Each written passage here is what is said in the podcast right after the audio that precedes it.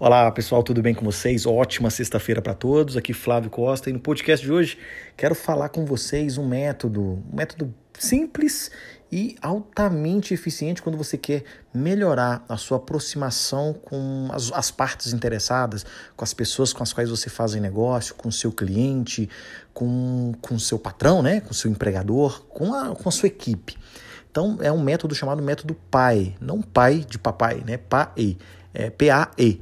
Então, é, eu já falei em várias, de várias outras formas, algo que aproxima disso, através de gatilhos mentais e através de várias outras técnicas também de como você fazer isso. É, lembra que eu já, já disse em alguns dos podcasts que antes de você vender, você precisa ser amigo do seu cliente? Por quê?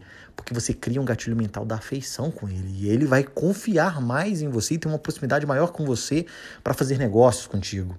Tá? Então, o método PAI que, que ele traz? Ele traz nesses assíncrono, essas três letrinhas que eu vou explicar o que é cada uma delas.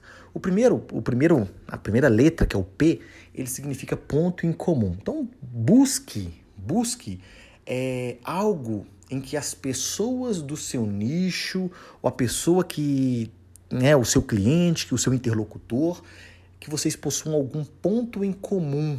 E aí você vai criar, vai utilizar esse ponto em comum para quê? Para criar conexão com o espectador, com o seu cliente, né? com, com o seu empregador.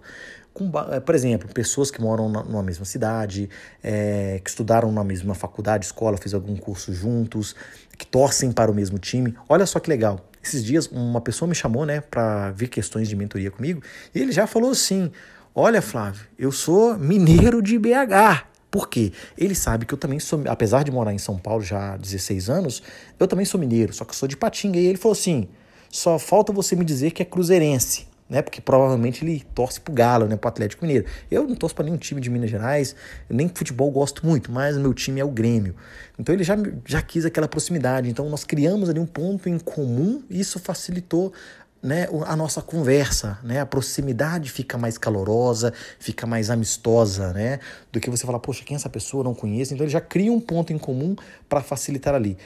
Independente, né, ele poderia ser meu cliente, eu posso ser cliente dele, a gente pode fazer negócio juntos, a gente pode entrar numa parceria de algo maior, então isso serve para qualquer coisa, tá? Então, primeira coisa, busque um ponto em comum para que você crie conexão com essa pessoa.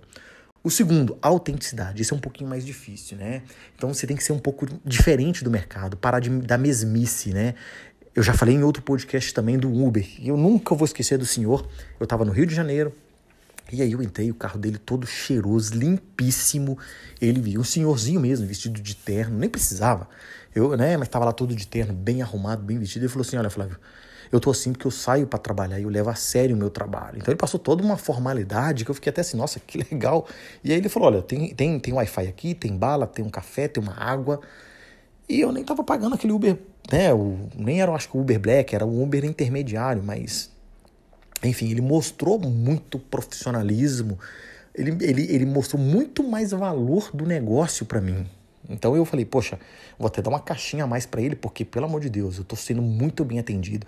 Ele mostrou que pode ser diferente dos outros. Imagina se eu fosse contratar um motorista para fazer uma viagem, seria ele. Para mim foi o perfeito, até hoje um dos melhores. Eu classifiquei, dei reconhecimento lá, né? Escrevi uma uma nota para ele, sensacional o profissional.